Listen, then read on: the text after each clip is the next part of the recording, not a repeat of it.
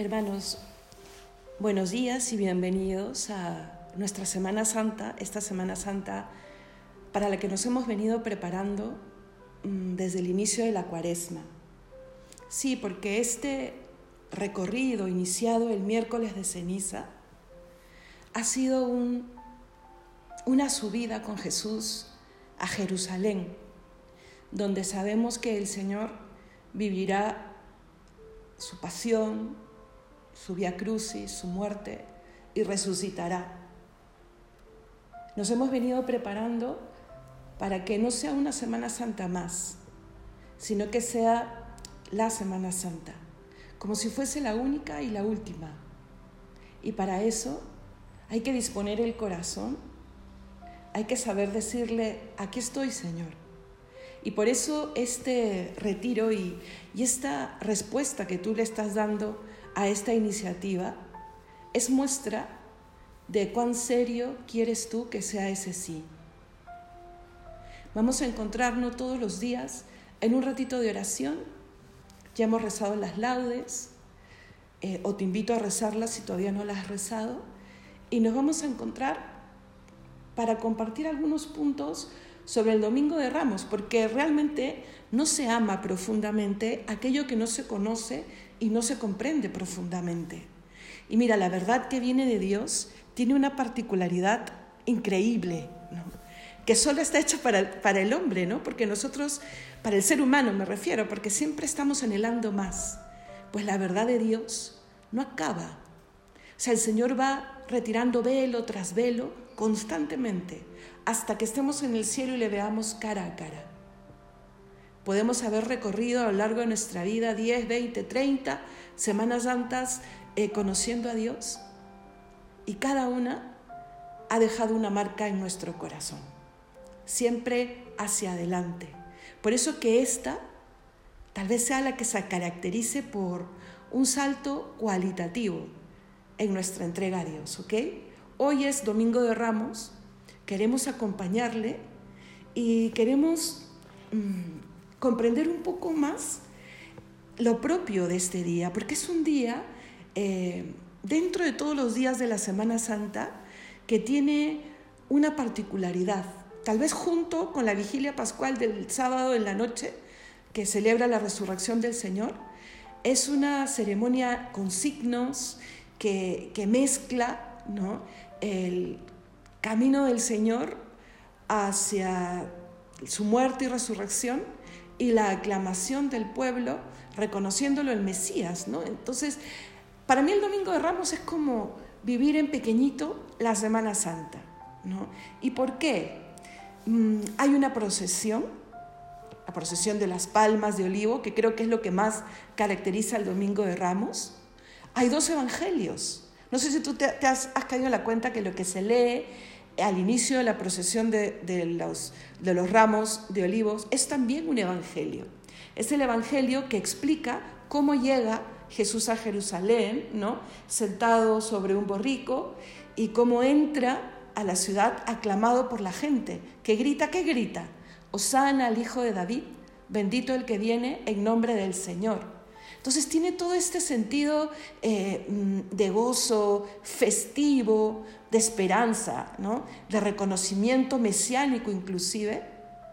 Y luego hay el Evangelio propio de la Santa Misa, porque entramos a la iglesia, ¿no? la procesión termina entrando al templo, empezando la misa. ¿Y cuál es el Evangelio de ese día?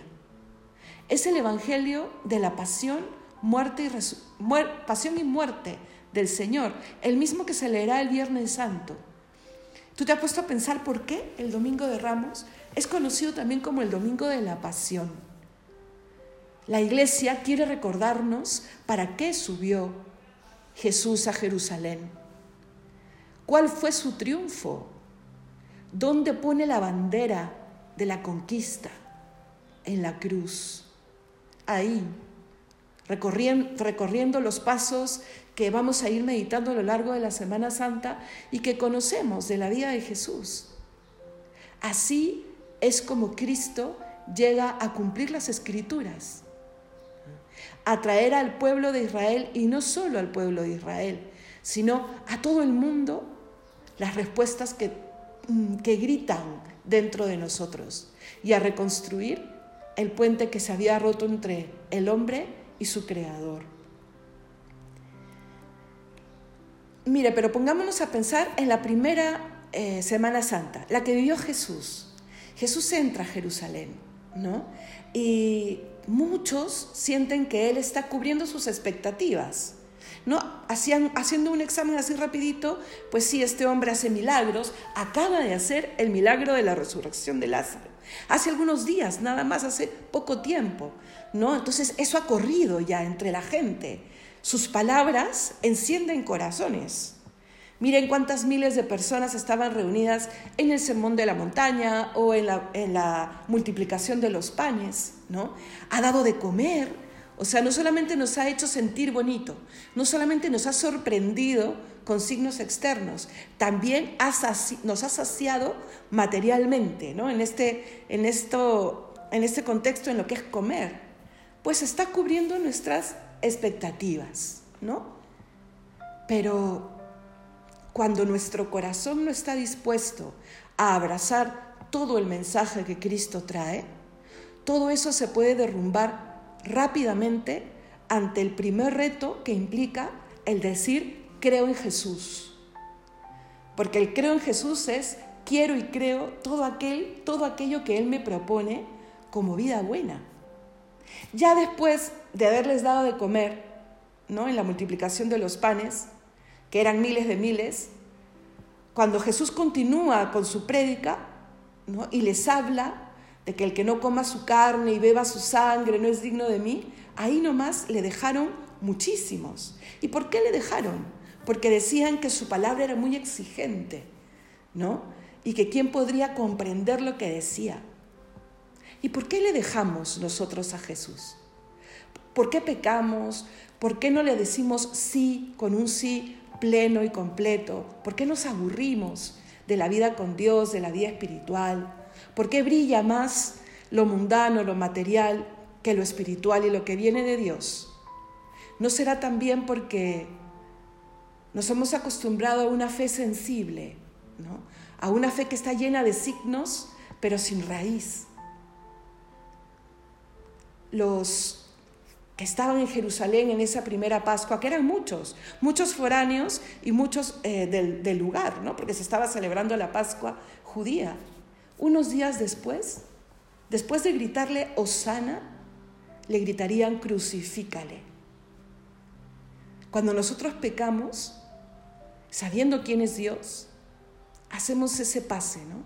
Y ese pase rápido de decir, creo en ti, Señor, pero luego le decimos, crucifícale, crucifícate. Eso es un poco lo que resume el Domingo de Ramos. Y nos hace un llamado, nos hace un llamado a reconocerle nuestro Salvador y a reconocer que nuestro Salvador nos ha eh, reconciliado con Él y nos ha abierto las puertas al verdadero gozo, a la verdadera alabanza, al eterno Osana, al Hijo de David, muriendo en una cruz. Ese trono eh, perfecto y lleno de misericordia, su trono aquí en la tierra, porque su reino no es de este mundo. Aquí en este mundo Él ha tenido como trono al nacer un pesebre y al morir una cruz.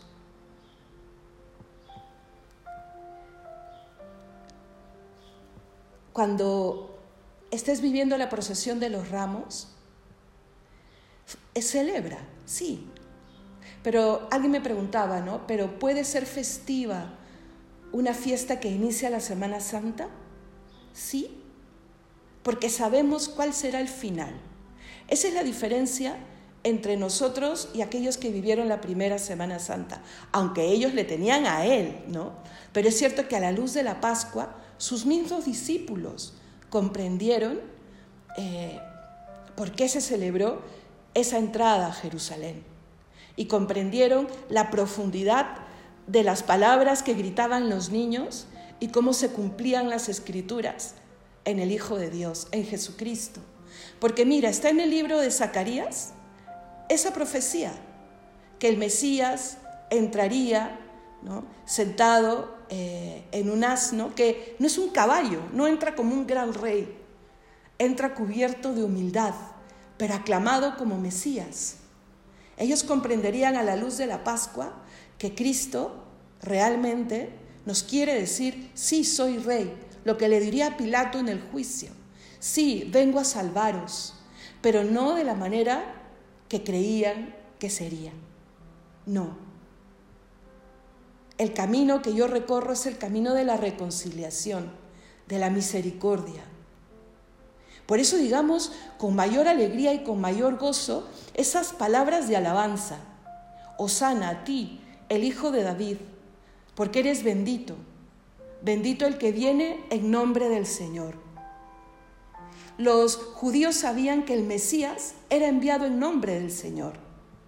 Y los judíos de esa primera Semana Santa reconocían en este personaje y en sus signos que estaba presente de alguna manera el Señor.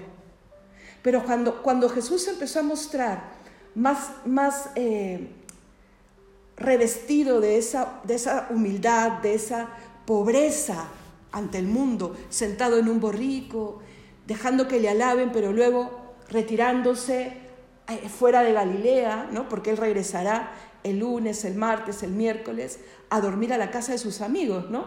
Eh, cuando le empiezan a ver y cuando se empieza a alborotar el pueblo, porque las autoridades quieren tomarle preso, porque hay gente que ya está en contra, ya entra la duda. Cuando el camino se empieza a hacer más cuesta arriba, entra la duda. Él quiere guiarnos. En esta procesión de, de, de palmas, de palmas de olivo, es Él el que está a la cabeza, como estaba a la cabeza de sus discípulos ese día. ¿no? Es el rey que va a entrar en la gloria, ¿no?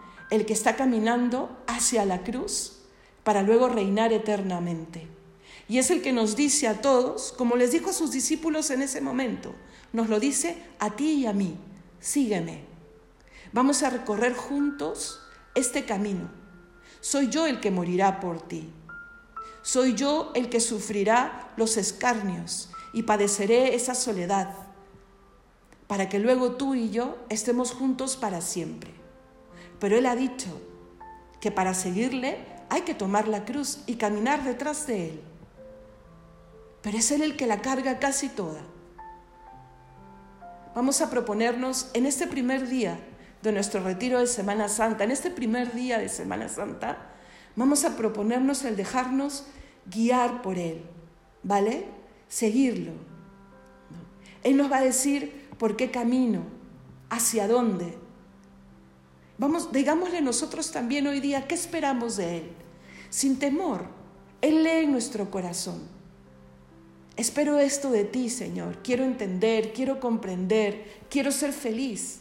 Pero también deja que Él te diga a ti qué quiere qué espera, qué ha hecho y qué quiere seguir haciendo en tu vida. Por eso es que la Semana Santa nos recuerda que nuestra vida es un tú y yo con Dios, con nuestro Dios, Señor, con la Trinidad.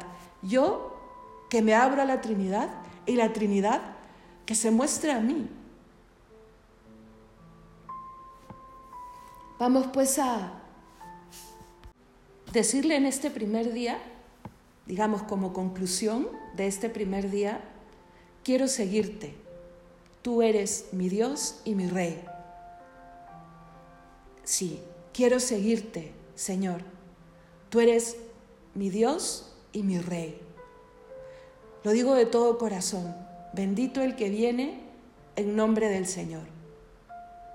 Y el Señor usará como bandera la cruz y nos abrirá las puertas de la vida eterna, porque su dominio, como dice la Sagrada Escritura, irá de mar a mar, desde el río hasta los confines de la tierra.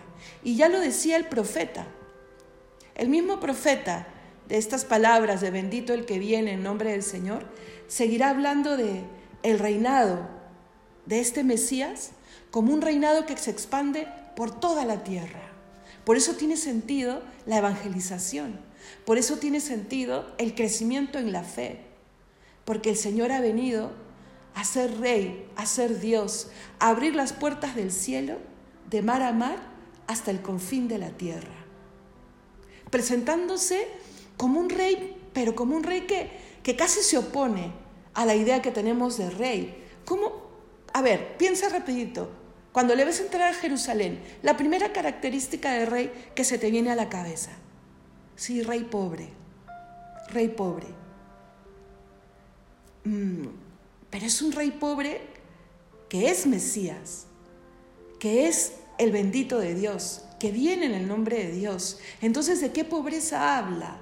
Habla de, la pobreza que, es propia de los corazones sencillos, de los anahuín, con lenguaje bíblico, ¿no? Los, las personas, eh, estas personas que, esa que se les hace tan fácil reconocer a Dios, reconocer la bondad, vivir la verdad. Y para lograr esa sencillez, tenemos que comprender lo que dice la primera bienaventuranza. A esa pobreza se refiere. Benditos los pobres en el espíritu. Vamos a decirle al Señor que queremos hacernos así de sencillos. Hagamos a un lado, sobre todo estos días, para poder encontrarle todos esos cuestionamientos vanos, vagos, todos esos por qué que surgen de un corazón que quiere justificar su falta de fe. Y vamos a hacernos sencillos. Aquí estoy, Señor.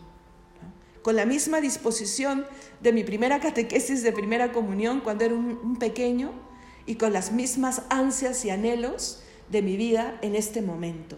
Y te quiero recibir también como, como un rey que no quiere Mm, que aprenda de él el dominio sobre el otro, sino esa capacidad de donarse. Porque cuando le vemos a él reinando desde la cruz, lo primero que vemos que es que se ha donado. Y nos enseña que el amor es donación. Y que nuestra vida tiene que ser seguirle también tras esos pasos.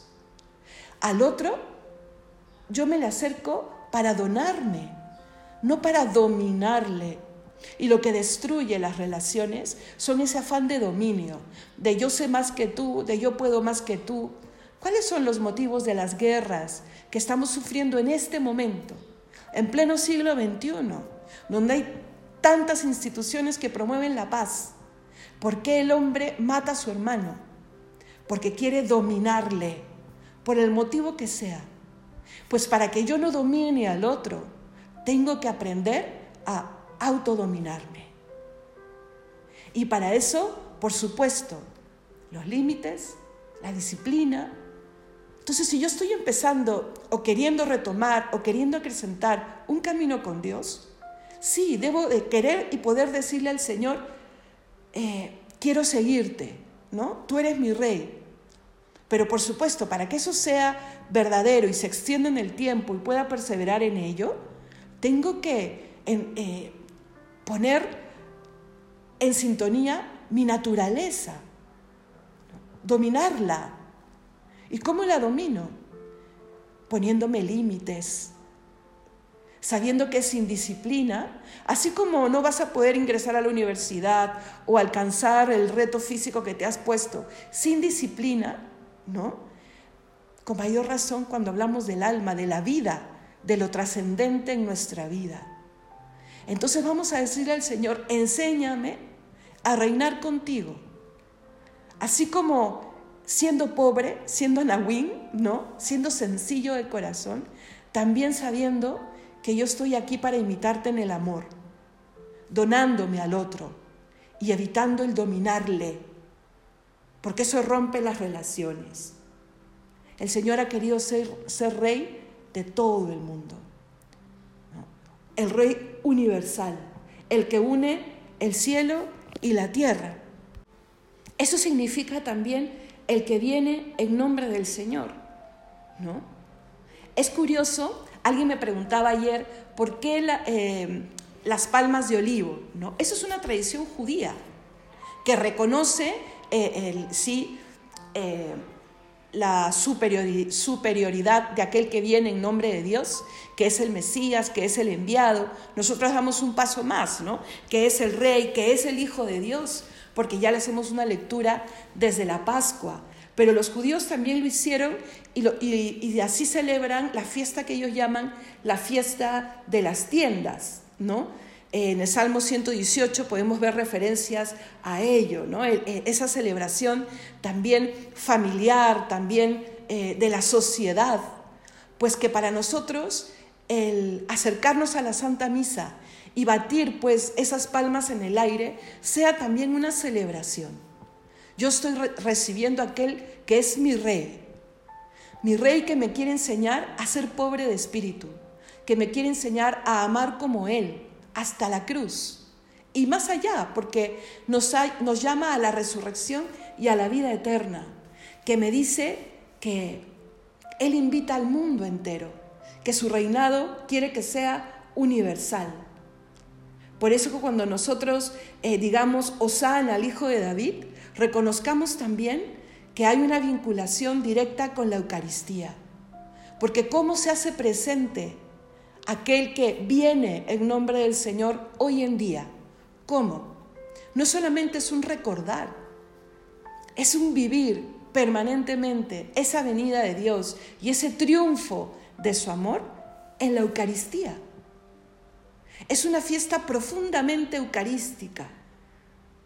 Y nosotros en dos momentos de la misa podemos recordar siempre este mensaje que trae el Domingo de Ramos. Primero, con esa aclamación del aleluya antes de la proclamación de su palabra. Vas a hablarme, Señor, tú que eres el que viene en nombre del Señor. Y luego en el santo, cuando cantamos el santo, santo, santo es el Señor, ¿no? Osana en el cielo y en la tierra, pues estamos aclamándole porque va a hacerse presente en el pan y en el vino. Le estamos diciendo a Él que sí, que creemos que es que viene, que viene a salvarme y que me invita a reinar con Él para siempre. Entonces, ¿cómo no seguirle? Vamos a ponernos en pie, ¿vale? Eh, vamos a ilusionarnos por este recorrido. No vamos a tener miedo porque sabemos que Él nos guía. A veces cuando escuchamos la palabra cruz, disciplina, autodominio, o sea, rechazamos todos esos elementos que creemos que van en contra de nuestra felicidad, pero poco a poco iremos comprendiendo que todo aquello nos lleva a la libertad y la libertad nos abre a la paz interior. No hay felicidad sin paz interior. Por ende no la hay sin libertad. El Señor quiere que conquistemos la vida de gracia que Él nos ofrece, que Él nos ha ganado. Que hoy día al alimentarnos de su palabra y de la Eucaristía, que es su cuerpo y su sangre, le digamos en ese ratito de acción de gracias, aquí estoy Señor, me pongo en pie contigo y te quiero seguir. Ayúdame a no decirte crucifícate con mi pecado, no, que mi vida sea siempre uno sana, un tú eres mi Señor y que pueda ser yo parte de los hijos de Dios que abrazan el misterio de la Pascua, el misterio de nuestra redención. Y que no me conforme con ser solo yo, o con tres o cuatro cinco o diez que conozca. Que esta Semana Santa también me interese acercar a alguien más. Que juntos, que alguien más pueda decir también, eh, va a entrar el Rey de la Gloria. Portones, alzad los dinteles, porque va a entrar Jesús. Alcemos las puertas de nuestra alma, preparemos nuestro corazón, porque el Señor quiere vivir, morar y crecer en nuestro corazón. Entonces, le vamos a seguir con alegría y con entrega, ¿vale? Con alegría, sí, alabándolo, glorificándolo, porque es el Hijo de Dios y con entrega, imitando su pasión, su cruz, que es un sí, es un sí al amor. No tengamos miedo y te dejo en presencia de Dios. Háblale, dile algo tú de corazón a corazón.